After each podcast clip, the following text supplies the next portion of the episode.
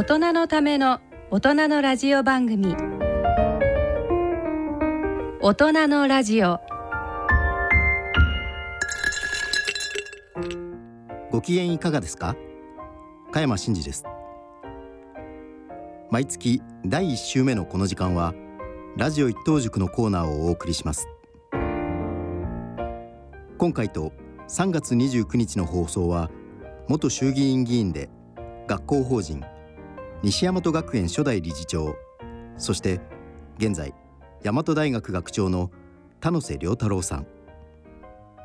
進行は医療法人特進会代表の松村博さんです。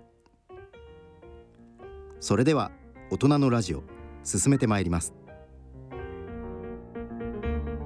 大人のための大人のラジオ。この番組は野村証券ほか各社の提供でお送りします。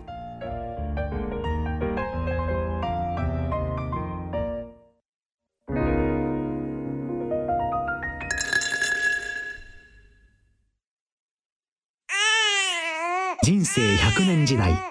100年の人生をどのように生きていますか？大きくなったらケーキ屋さんになりたい。結婚しても今の仕事が好きだから続けたい。自分が作った料理で世界中の人を幸せにしたい。いつまでも元気でいたい。80歳でフルマラソンを完走したい。夢はどの世代でも大きく広がる。あなたの人生夢無限大。でも必要なものは。健康家族友人そしてお金。あらゆる年代に合わせたサポートでいつでもあなたに寄り添います。今からずっとこれからもっと。人生100年パートナー野村証券。それの裏に来てみよう大人のラジオ。ここからはラジオ一等塾のコーナーをお送りします。医療法人特進会が主催する一等塾の理念。新年の明かりで暗夜を照らした先駆者に学ぶを趣旨に各界のフロンティアをお招きしお話を伺います。今回のゲストは元衆議院議員で西大和学園の創業者。そして現在は大和大学の学長を務める田野瀬良太郎さんです。じゃあ田野先生お忙しいとこ大変ありがとうございます。いえいえもう。今日楽しみしてました、ね、ありがとうございます。私のようなまだまだ 登場の男ですけれどお招きいただいて本当に光栄でございます。田野瀬さんは議員活動を始めて間もなく教育は政治上の最重要課題であると痛感しその実践として1986年学校法人西大和学園を設立されます。28年前ゼロから始めた西大和学園高等学校は今では東京大学や京都大学そして国公立大学の医学部などに多数の合格者を出す国内有数の進学校として知られています。現在大和大学の学長を務める田野瀬さんに特進会グループ代表の松村博さんが伺います。あの先生とは去年の11月に深谷せあ高橋先生のご縁で初めてお会いしましてで京都でごあのご一緒させていただいたんですがその時にあの先生のお話は深谷先生からかねがね聞いてたんですが、あの初めて直接お話ししましてでそれで非常にちょっと感銘を受けまして先生の本をすぐ取り寄せたんですねここでこの田舎に帰った青年が 3, 3番ですね。一番看板カバンなくて国会議員になったという本と。それからやっぱ先生が作られた田舎の無名校歌東大京大バンバン合格したこの2冊を読ませていただきまして。本当に恐縮です。それでまあびっくりしたんですね。感動したという。一人の人が2つのこれだけのことをよくできるなと思ってですねちなみに僕は私事になるんですがまあ、歯科をずっと先生がその保育園を始められた頃から始めましてそれでやっぱ一つのわらじすら吐ききってないっていうか、えー、そんな感じがありますんで2つを吐くなんてすごいなと。いやいやもう代表がなされたことにはもう取るに足らないというか もう本当にビビたることですけれども。いやとんでもないですよ、まあ、で僕も実はその、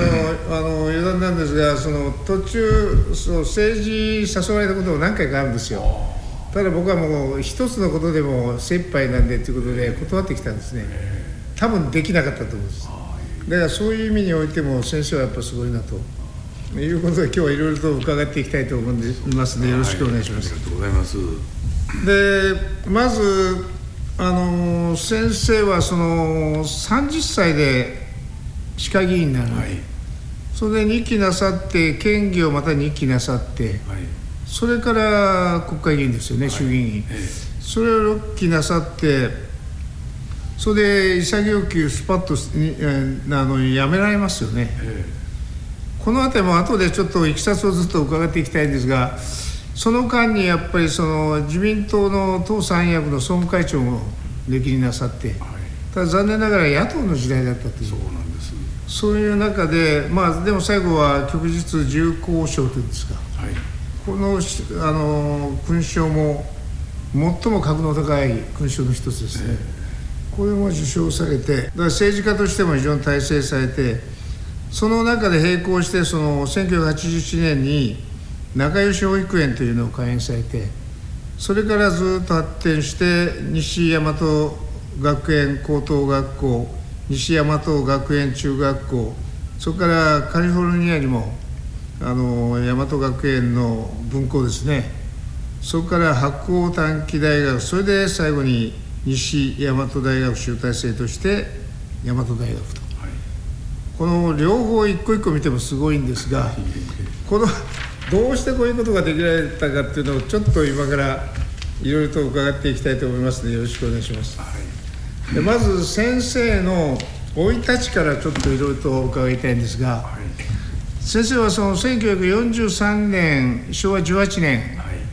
これは奈良県の五条市生まれですね、はい、僕はあの高野山に大体年に1回ぐらい行くんですね。であそこに供養塔をちょっと一つ建ててまして奥の院の方にですね、その関係でよく行くんですが大体あの道すがら通るんですね。あっちの伊勢の方からずっと回ってきて結構山に敷きますけども、十津川村という先生の選挙区ですね、通って必ず通り道ですよね、はいはい、で日本一の柿の産地ですね。そうなんですということなんですが子どもの頃の先生生活のはどういう感じで生活していらっしゃったんですか？それがですね身の上話のようなことになるんですけれども、はい、まあ、父親はもういなかったんです。そうですね、えーえー、母子家庭ですね、まあ、いわゆるあの母子家庭で。まあ終戦後私戦中派1943年ちょうど戦争のさなかそれから戦後とですねまあそんなこともあって本当に貧しい幼少時代だったですね。あのしかしまあその分非常にハングリーな生活でしたのでハングリー精神を養う非常にむしろいい環境にあったのかなと今から振り返ったらですね。まあそんな幼少時期だったです。そうですか。はい。それで先生はそのなんかご本読んでますと動物が好きで いろんなあの鳥か鳥とか猫とか犬とか、はい、あの飼ってらっしゃったその母親がですねその大正女でしたですけれど、はい、しかもそんな母子家庭で 4, 4人家族ですから、はい。えー、しかも田舎のもう一軒家のちっちゃな家。これ田舎ですからもうおそらく私想像するのに噂だらけだっただろうなと 思います。あのしかしあの非常に無鉄砲な、それこそ大正女を地で行くというかはい、えー、もうえー、ものにこだわらないというか、えー、堂々と堂々と4人を卑屈にならずに母子家庭で育ててましたですね。ですからもう田舎のことですから動物もうカラスまで飼いましたねしまいには。トンビからカラスからもちろん犬から猫からええー、ウサギからもうひよこからもうありとあらゆる動物はい家の中で、えー、は鳩も たくさん飼いました、えー、じゃあもう大体そういう動物の特徴とかその世話の仕方とか大体子供の時に大体コツを覚えそうですねまあ動物と一緒に本当にわんぱくなわんぱく行動のそんな時代だったですね。それでその水泳が得意でいらっしゃって、えー、水泳王国五条って言いましてね、はいはい、えー、吉野を源流とする吉野川が、はいはい、えー、五条市の真ん中流れてましてね。い。わゆる母なる川ですね。で和歌山県に入りますと紀の川、はい、奈良県で吉野川、四国にも吉野川ありますけれど、えー、奈良県で吉野川。それは本当に綺麗なあの清流でしてね。まあ子供の頃も朝から晩まで夏休みになりますと真っ黒になってね。もうその頃今からもうとても想定できない保育園の頃の頃からもう一人で行きましたからね川へ、え母親ついてくるわけでもなく。なんかプールないんでしょうね。そうですね。もう川で。川で。ええでこの雨でも大雨降ると濁流流れるんですけどそんな濁流でもわーっと亀に向かってこの流れに 逆に神へ泳いでいくというような。そうですね。したがってあの五条から中学の頃からオリンピック選手がたくさん輩出しましたね。ヘルシンヘルシンキオリンピックだとローマだとかあの頃ですねえー、先生もかなりいいところに私も中学時代もう泳ぐは奈良県中学新記録出してました。泳ぐために新記録。そんなあの非常に水泳のもう子供全部泳いだ。そんな町ですね。先生はでも体が大きくいらっしゃいますよね、はい、当時としてはかなり大柄。大柄といってもまあクラスでは後ろから23番ぐらいで極端に大きいというわけじゃなかったです。まあまあ大きい方でしたですかね。水泳とか柔道もなさってそれで私あのもう子供の頃からまあ終戦後粗末な時代ですから遊ぶ道具なんてめったにないもんですから、もう相撲が子供たちのもう本当にあのですね相撲が盛んでしたですね子供の頃から。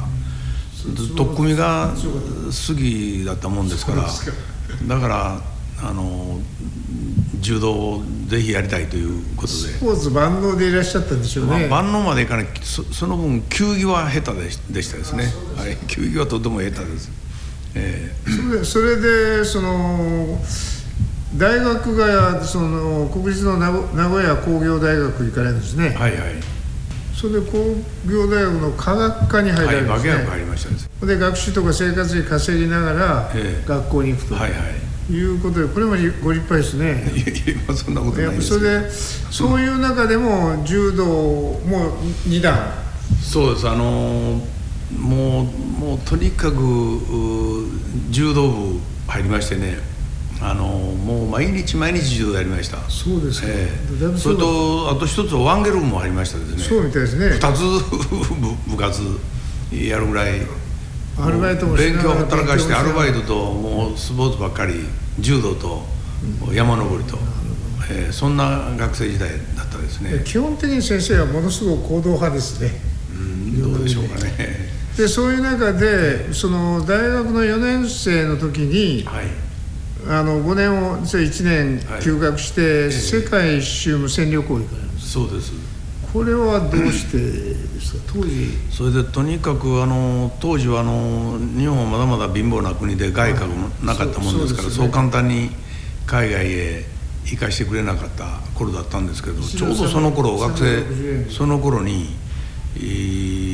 海外旅行が自由化になりましたですねただあの金をいくらまでとかなんか規制があった？確かあったように思いますね。一度360円。一度360円の頃ですの時代ですよね、えー、はいそれでそれでとにかく高校時代からもうだ外国へ行きたくて行きたくて夢に出てくるぐらいあの頃小田誠の「何でも見てやる」という本がベストセラーになってましたね。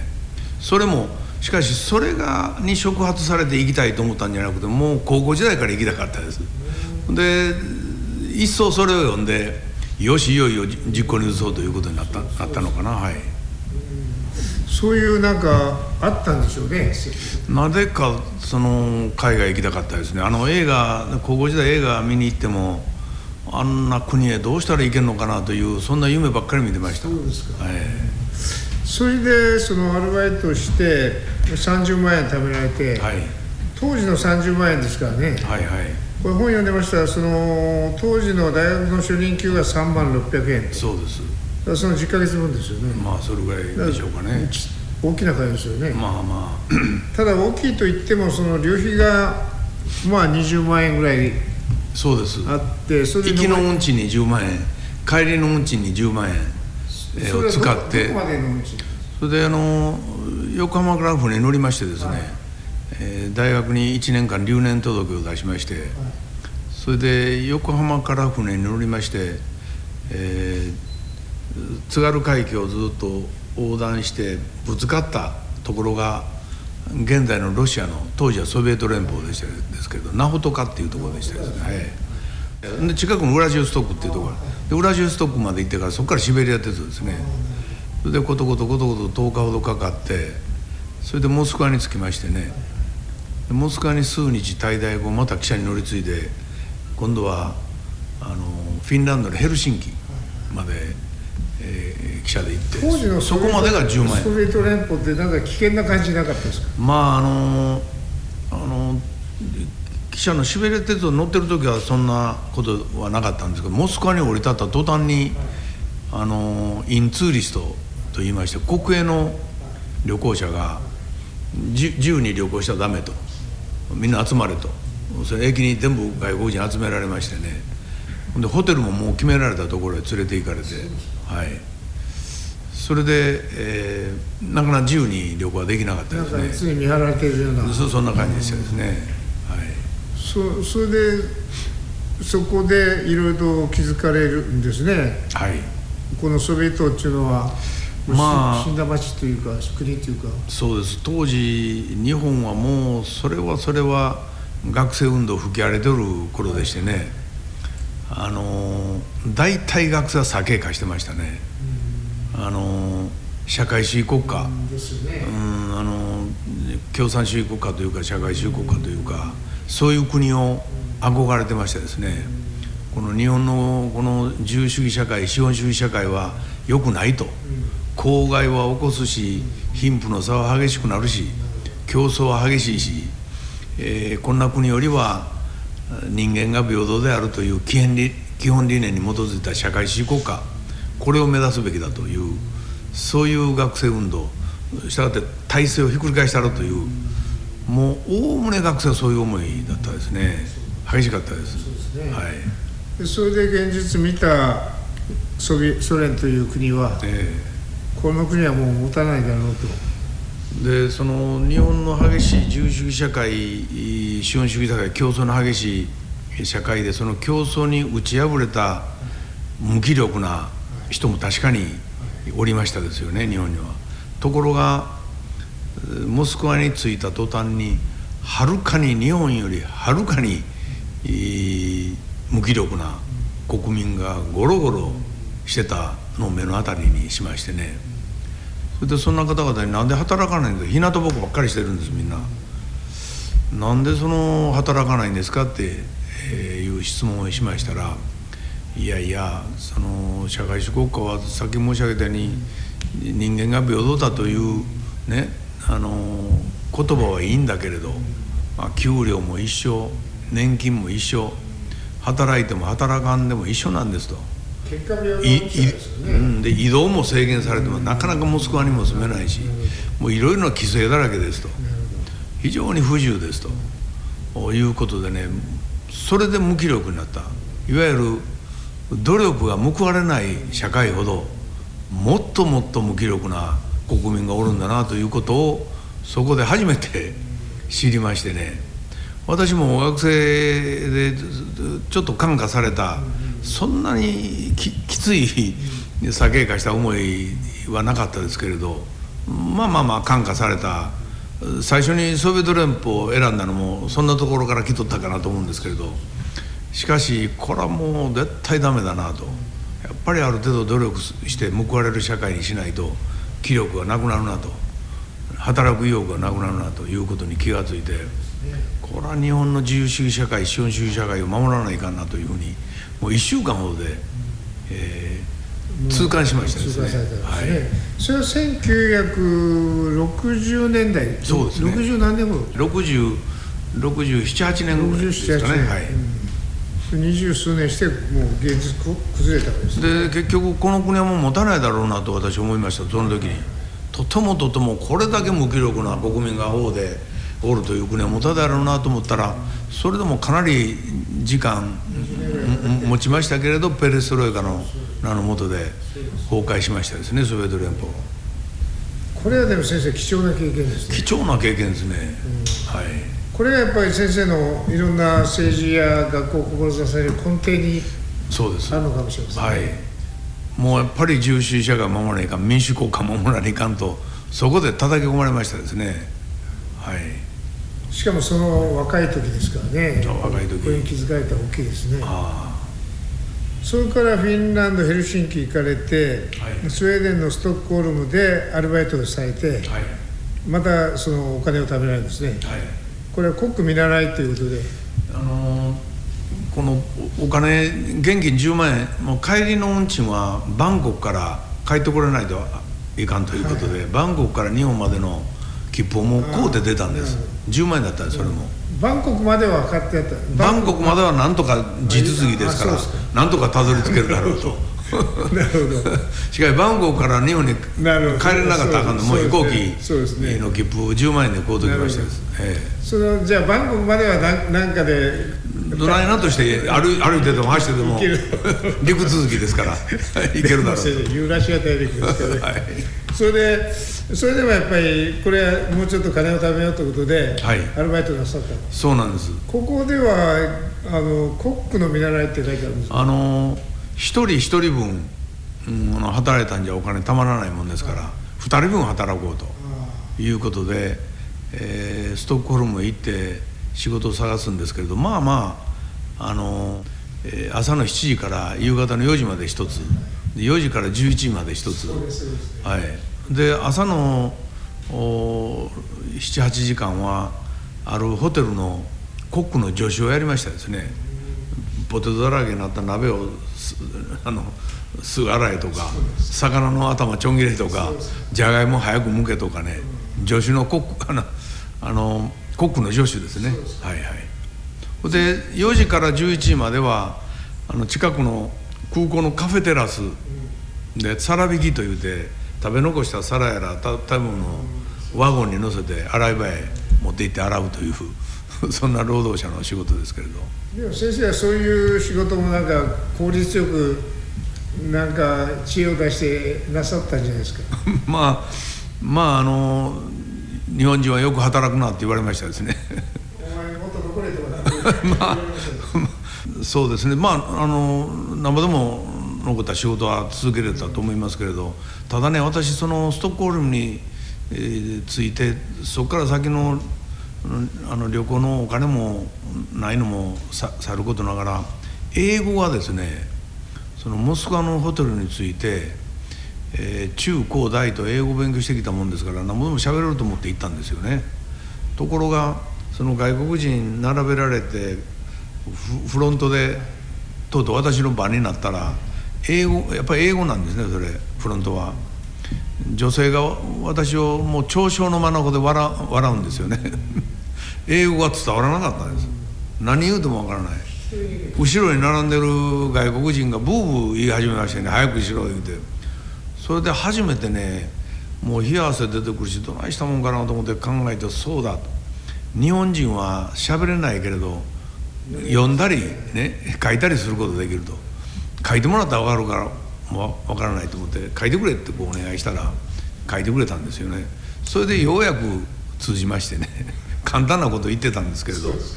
でこれは1年間大学留年届を出して旅に出て英語喋れなかったらこの意義が半減するなと思って50万円貯めましてね。それでイギリスへ一目散でヒッチハイクで渡りましてね。それで語学の英語の語学の学校に入りましてね2ヶ月でね30万円使ってしまいましてねあの授業料とそれとあのやっぱり下宿したもんですから。まあしかし2ヶ月やればなんとか日常生活の不自由のないことになりましてそれでその2ヶ月辞めてまた旅に出ると。こういう学校を探したりするのはどうやって探したりたんですか？これはね私記憶があのうろ覚えではあるんですけど手紙でだいぶやり取りしたように記憶してます。ただ今と違って今はネットですぐ分かりますけども。うすぐですけれど。どうやってそれだからどっかの本屋でイギリスの語学学校の本には出てたんだけどそこで手紙でやり取りしましたですね。それもすごいですね、えー、はい。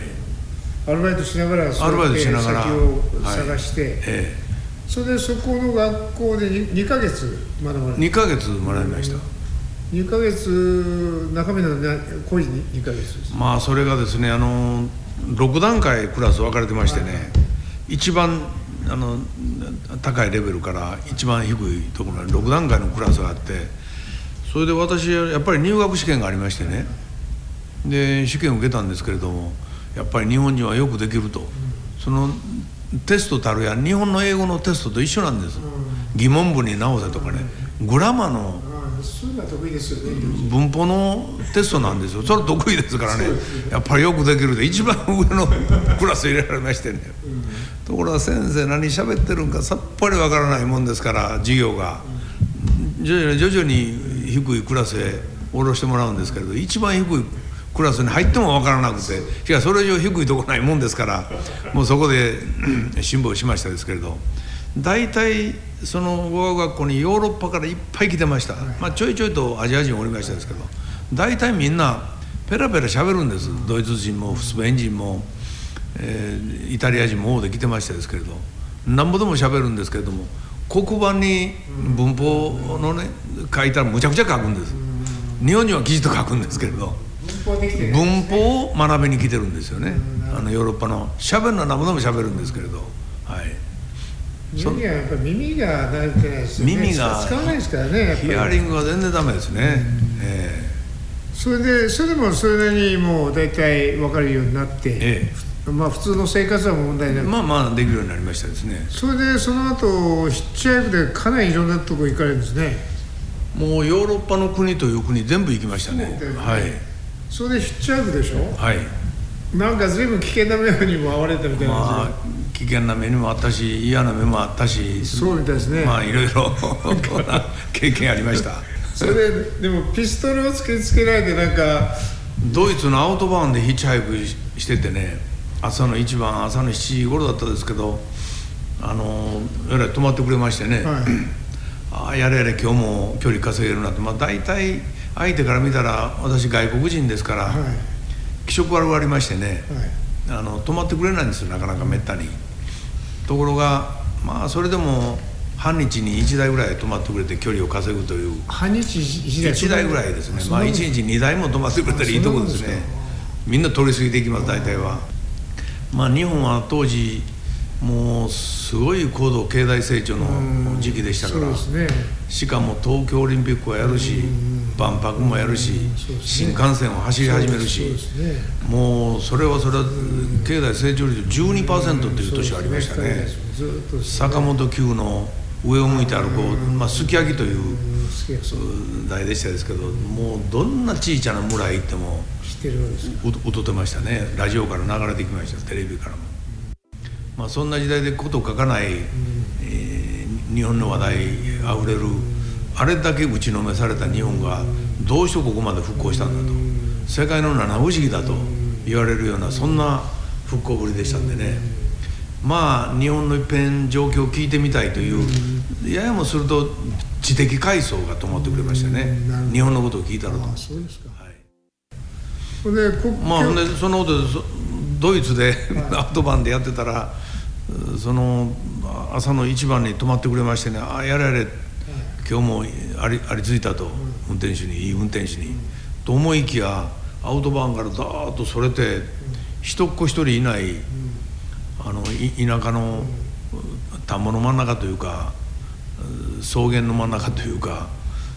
連れて行かれましてね。まあ追いはぎですね、助手席の男が2人乗っておりましてね車に。助手席の男が私にピストルつけてくれてね騒ぐなと。で荷物出せと言うてね。私のバッグから荷物出されましてね。私実はお金この懐へ、あの袋にこう縫い付いたこの中へそこまで来ないうちにこう汚い下着とか出てきて最後に最後に柔道着出てきたんです。それがすごいですね。でしかもね当時あのもうもうあの日本の神長が東京オリンピックで平信君にやられた。あれやられた時日本はもう虚脱状態になりましたね。日本のお家芸やられたっていうことで。もうそれぐらい私も特にその頃柔道やってたもんですから。まあ本当に意気消沈した。そんな記憶があるんですけれど。そのもうそういうことですから日本よりはるかに柔道が盛んなんです。今もそうでしょう。ヨーロッパ行きますとどんな小さな村でもどんな小さな村行っても道場があるんですよね。でちょいちょい私夕方たどたどたどり着いた村であの町で道場行って柔道を教えるっていうようなこともしてたんです。はい。それで柔道着を入れてそれで柔道着を持って行ったんです。道場破りしようと思って持って行ったんで。でブラックベルトですもちろん、ね、まあ向こうはもう白帯はもちろんですけど茶帯とか黄色とか赤とかもうとても有段者いないんですよね。そんな状態の中で最後にその追いはぎにバッと出てきたのを黒帯でくぐった柔道着が出てきましてねその2人がね一瞬「おおブラックベルト!」って言いました。下げましたよ。ほんで畏敬の念ですね私。そうですか。これは申し訳ないと。そんな。柔道の有段者にね。なるほど、えー、そこんな目に合わせてね、うん、もうすぐ荷物を入れてくれとバッグに。で我々はさすがもうあなた乗せてアウトバーンに戻るわけにいかないんでここから歩いてあのアウトバーン行ってくれと。我々先去りますと。言うてねそのブラックベルトで救われたんですよ。でもすごいですねそその時はもう今日はいいのじゃないかなと思って。そうですか、えー、そんな怖いこともありました。それでまあそのまあヨーロッパの国っていうのはユーラシアの大陸ですから全部実技でしょ、はい、だからまあそう国境地のは大体その峠とか谷とか、はい、川とか、えー、そういうとこですよね。大体国境はねあの川か尾根ですね。尾根ですはい。で特に私国境渡るのが好きでねもう国境の尾根が見えるなと思ったら、もう途中で止めてもらってね、国国境ずっと歩いて登るのが好きでしてね。尾根谷より尾根行くのそうですか。先生はそのなんでリュックサックに日の丸を日の丸縫い付けて。はい。それもすごいですね。先生そういうのやっぱり事前にそうしようと思われたその柔道着もそうですが。そうですね。なんかポイントを押さえていらっしゃる その発想はどっから生まれてきたんかちょっと今今今になった記憶が特にないんですけど。それで結局その行くと国境の人たちが逆に、えその日本日本の話を聞かせてくれてそうなんです。あのこう下からずっと登ってくの双眼鏡でね国境からあの 国境警備隊が見ててね変なの来ると歩いて。というだから日の丸縫い付けてるし面白いの来たなっちゅうなもんですね。それで国境でひとしきりお茶呼ばれてね。日本のことを聞かれましたいろいろと。それも貴重な経験です、ね、まあそんな楽しいこともありましたですね。それで最後はミャンマーとってタイにタイにたどり着いて。タイはしばらくいらっしゃるんですね。タイでねこの旅のちょっと総括をしようと思ってタイであのバンガローを借りましてねちょっとバンコクから南の方のあのチョンブリっていうところいまだに覚えてますけど地名そこでバンガロー綺麗な海岸端のパタヤの近所だったと思いますけれども、はい、パタヤまではよう行かなかったんですけどそこでバンガローを借りてちょっと1ヶ月ほどちょっとお金残っとったもんですから毎日900円の生活しとったもんですから割合に20万円でね 半年以上旅続けることできましたですね。そうで総括というのは今から自分はその日本に帰ってどういう方向に行くかとか、ね。はい、まあ、政治も含めて自分の進路をいろいろ考えられた、はい、自分将来どういう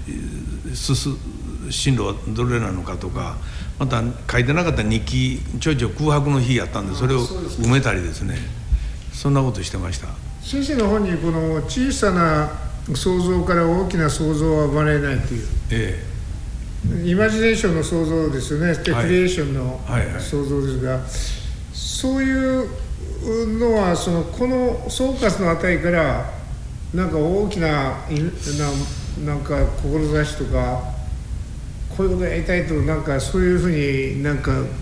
思われてたんですか？まあ同じ想像するんであれば大きい方がいいだろうと。うん。おでできれば将来大きなことをしたいと、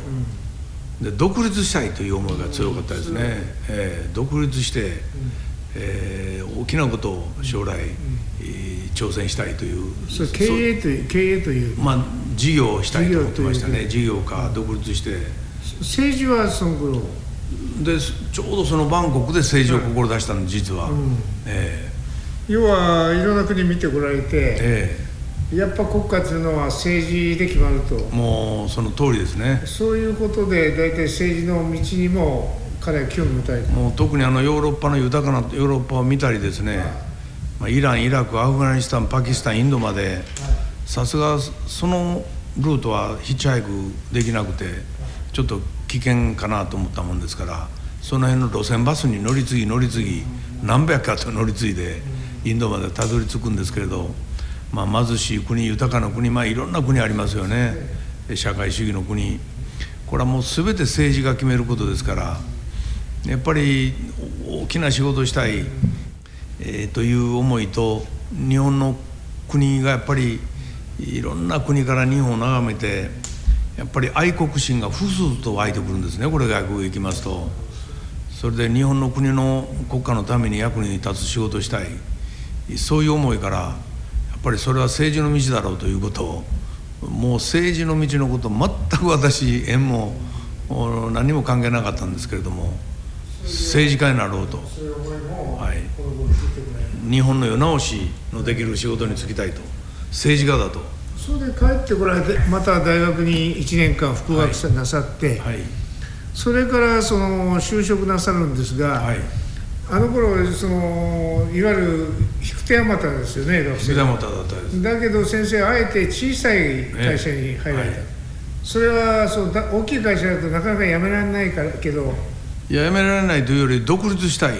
独立するためにもう一人でやりたい。その大きな会社入ったら独立できないだろうと。もうほんの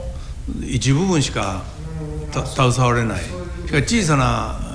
企業だったらいろんなこと分かるだろうという。これもまあ自分我流の考え方だったんですけれども、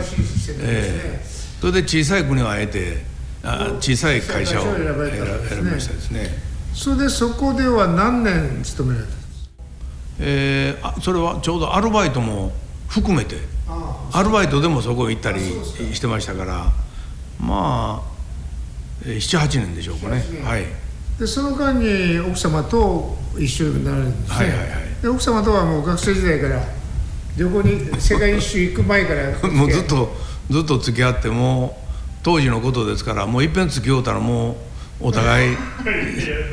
将来の伴侶だろうとやっぱり素晴らしかったですねで奥様は三重県の伊賀のご出身で、はい。で大学のワンゲル部かなんかに。そうです。彼女もワンゲル部で私もワンゲルで一緒に山へちょいちょい行ったりして知り合ったという。す素敵な奥様ですね。それで帰ってこられてここで1年間ずっと待ってらっしゃったんです。文通その手紙を出し出して横浜からあの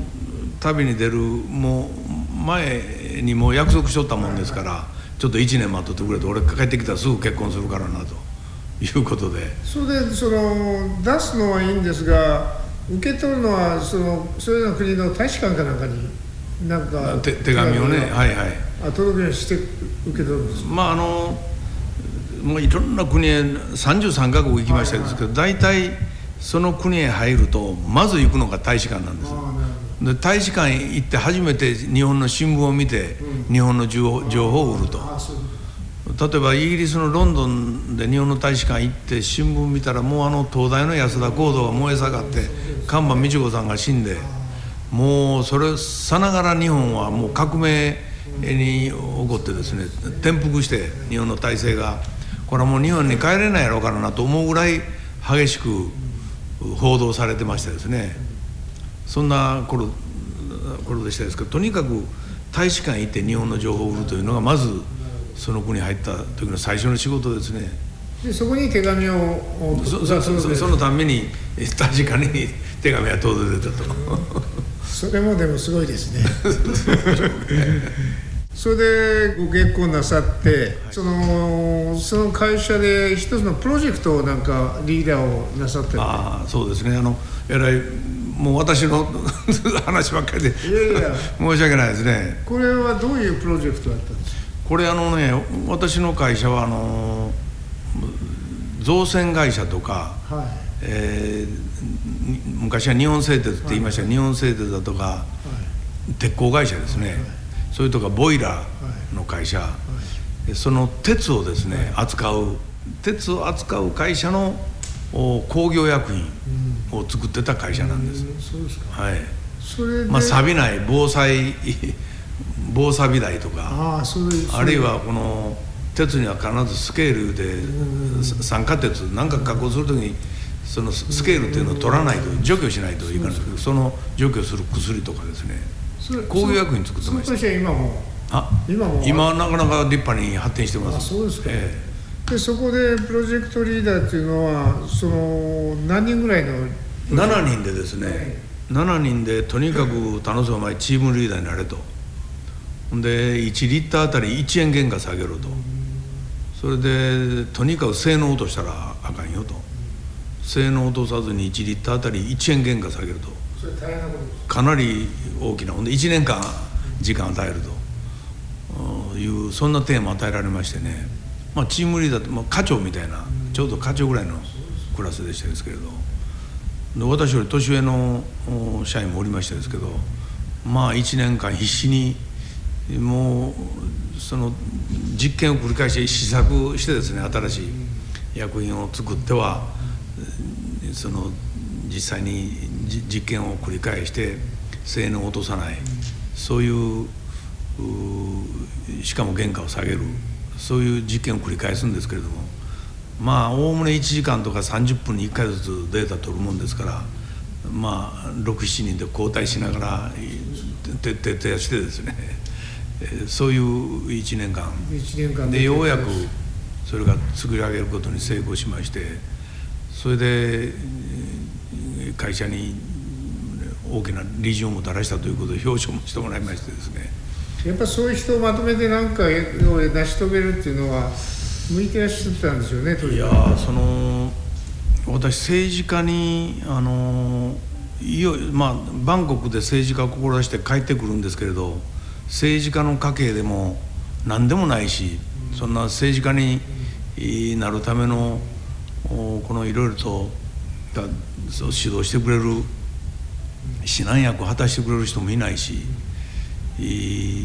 どないしたら政治家になれななれるのかなと思いつつも会社勤め、えー、をサラリーマン生活を送っておりましたんですけれどまあそのあの 6, 人か私入れて7人でしたから6人の部下が非常に協力してくれましてね、えー、その信頼してくれましてねそれでそれを商品をまあ成し遂げたと。いうことで、まあ、人柄というかその商品そういう商品を作ったというよりその6人が徹底的に協力してくれたということにものすごい自信ができましたんでしょうかね。それでこれだったらひょっとしたら俺が目指してる政治家名前書いてくれるかもわからないなと。やっぱり選挙なんて信頼がなかったら名前書いてくれませんからね。それが大きな私自信になって、えー、政治家の道に飛び出すあの決意を、えできることになったと思います。でもう一つ本に書いてあったのは田中角栄さんが、はい、テレビでこういろいろあの話してらっしゃるのを見て釘付けになってそれに憧れてもう必ず政治家になろうと思われたという書いてあったん。です、はい、ちょうどその頃田中角栄さん華やかかりし頃でしてねとにかく田中角栄さんが、えー、華やかなやっとったんでしょうかね。テレビに四六時出てくるんですよね。お昼の昼食時期にあのお昼1時間の食堂へ行きますとテレビ出てましてね。そこにまあよく12時のニュースに出てきてましたですよね。あんな政治家どうしたらあんなとこ行けるのかなとずっと夢見ながらいずれは行きたいなと思って。高卒ですからね、えー、そんな時がありました、うん、そういったのも大きな決断のきっかけになって、えー、それで会社を辞められてその市会議員に出るということで、はい地元に帰られたのは1973年みたいですね。73年で帰73年に市会議員になられたんです。30歳の時に、はい、でただその五条市を離れてだいぶ時間経ってますから、はい、きっかけがあるようじゃないですよね。まあ10年ぶりに帰りましたですからね。そして、まあ、同級生が頼りだということで。はい。はい、でその同級生の集まりのとこで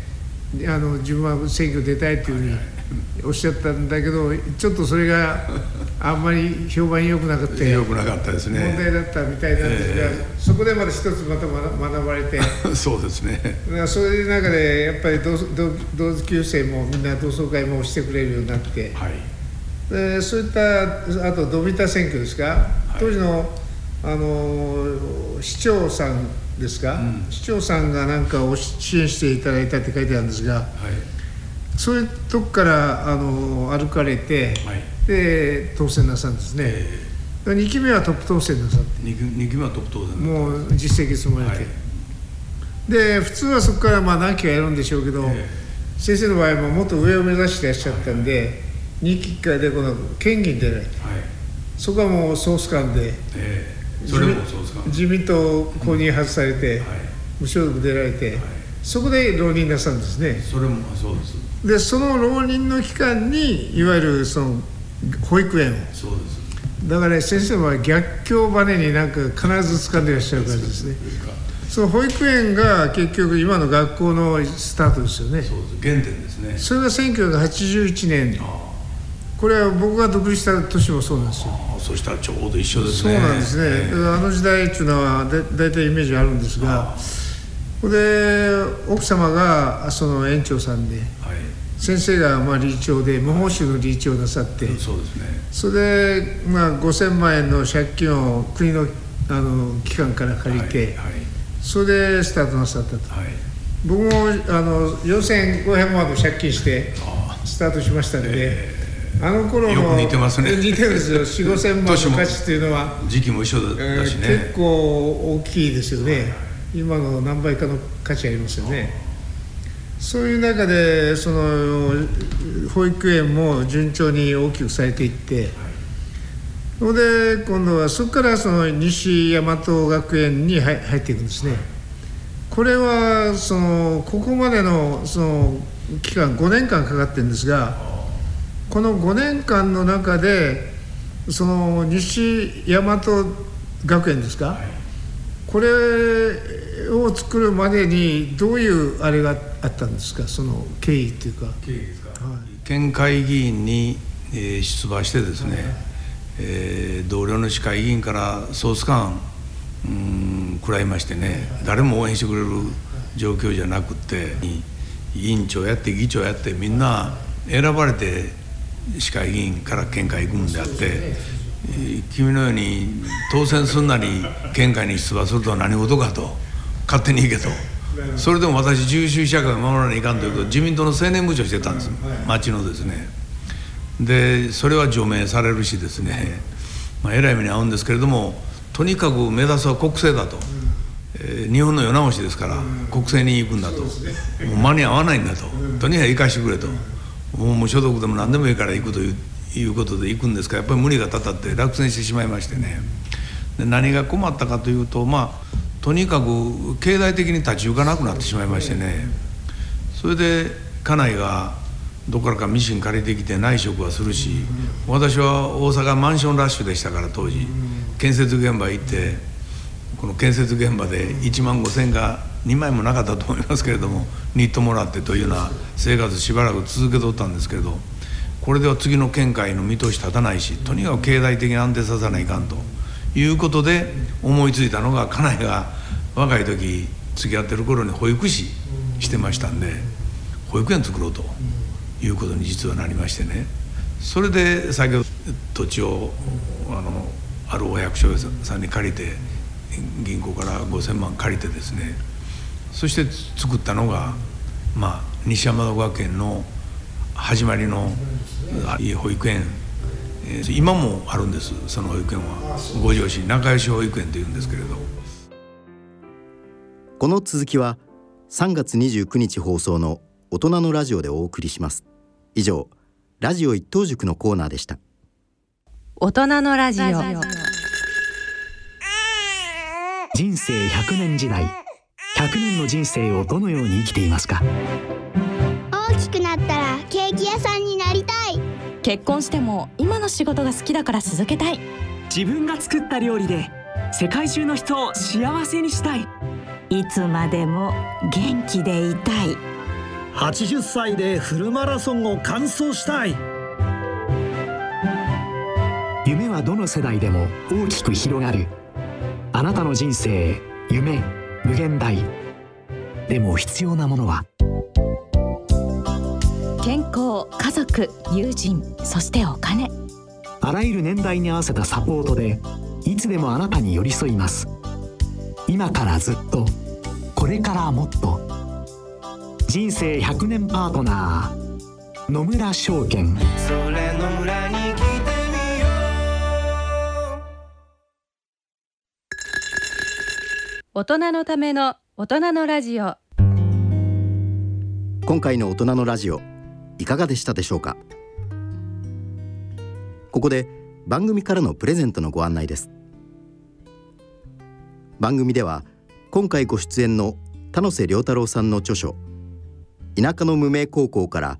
東大京大にバンバン合格した話を抽選でプレゼントさせていただきます。プレゼントご希望の方は番組ホームページのプレゼント欄よりご応募ください。それではそろそろお時間です。ここまでのご案内は私加山真嗣でした。